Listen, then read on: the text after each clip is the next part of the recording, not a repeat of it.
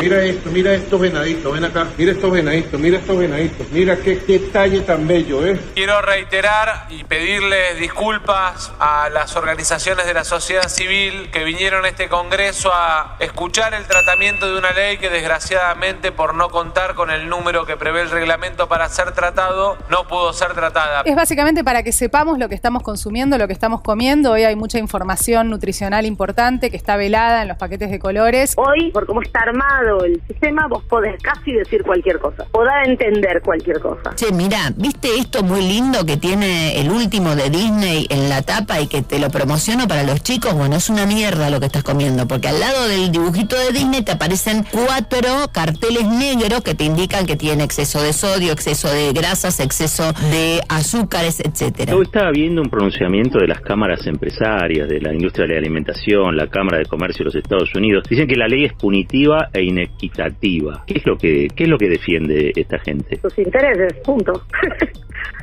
no hay mucho más vuelta que eso. Más claro imposible. La del etiquetado frontal. Es una mala legislación. No, o- no ofrece información al consumidor. La industria quiere informar al consumidor. ¿Querés que el cartel lo pongamos más grande? Lo ponemos más grande. ¿Querés que pongamos los- los- las materias primas? Ponemos las materias primas. Pero no demonicemos la fabricación de alimentos. ¿Esta ley los demoniza? Absolutamente. ¿En qué? En que, en que te pone un cartel negro que te dice, según un funcionario alto, nadie sabe en relación de qué, de grasas, eh, azúcares, etcétera. Entonces, si te preocupara la obesidad, agarrar el presupuesto, bajar el Ministerio de Género, bajar los gastos estúpidos y dedicarlos a políticas contra la obesidad. Muchachos, no va a haber chocolate. Los que se quieran ir a Bariloche o a lo que sea, ¿qué vamos a hacer? Además de que con la ley de etiquetado después no podemos comer alfajores, encima, total, no van a ser de chocolate, ¿qué problema hay? ¿Sabes cuál es el problema?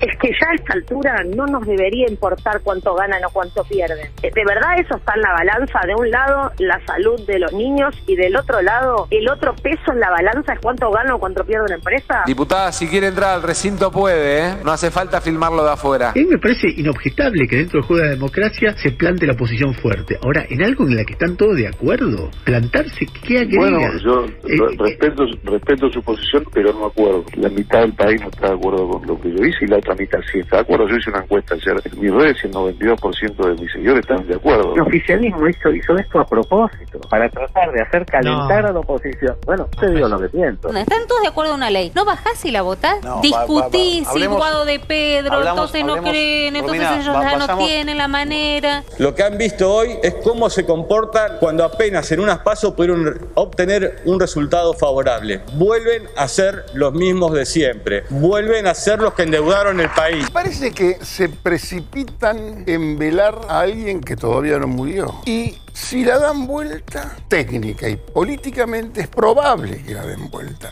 Volvió el peronismo. Tengo que agarrar los votos.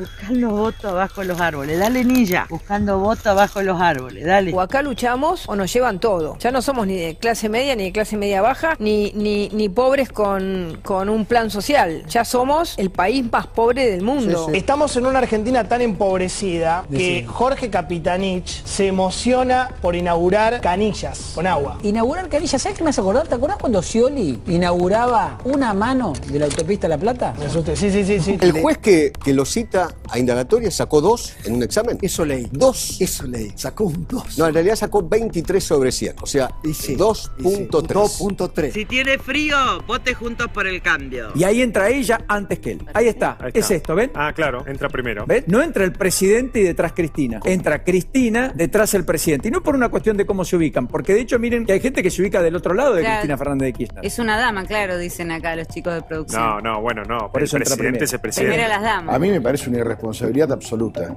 Eh, perdón que lo diga así. Yo, si yo tuviera un chico de entre 3 y 12 años 11. esto, y 11 años, no le voy a aplicar esta vacuna hasta que no la pruebe alguien eh, abiertamente. ¿Vos sabés cuántos paraguayos y bolivianos necesitaríamos nosotros en la Argentina? Multitudes. No vengan a Buenos Aires y rodeen Buenos Aires 20 millones de personas, porque aquí no hay más nada para comer. Para mí la única igualdad que vale es la igualdad ante la ley. Y si vos querés crearle un derecho en favor de alguien, en realidad alguien lo va a tener que pagar. O sea, quiere decir que estás castigando a otra parte. O sea, que los derechos en favor de las mujeres castigan a los varones. Si vos creás un derecho artificial por encima de lo que es la igualdad ante la ley y vos, digamos, creás alguna condición exógena desde el uso del aparato represivo del Estado para dárselo a alguien, quiere decir que estás castigando a otro. Al hombre. Bueno, a ver, vamos a poner qué tipo de feminismo estamos hablando, porque el feminismo originalmente es una causa liberal. Es decir, el primero que hizo, levantó las banderas del feminismo fue Jeremy Bentham. Eso no necesariamente tiene que implicar una desigualdad. En el fondo tiene que ver lo con que una- pasa. No, bueno, Las tiene mujeres no. ganamos menos en promedio. No, a ver, vamos ahí, listo, vamos, ganan menos en promedio. Eso, digamos, o sea, cuando vos tomás en los promedios, claro, sí, tomás ese número, es cierto, en promedio. Cuando vos, cuando vos entrás segmento por segmento y abrís por segmento, esa desigualdad desaparece. Si eso fuera cierto que las mujeres ganaran menos, las empresas estarían llenas de mujeres, porque los,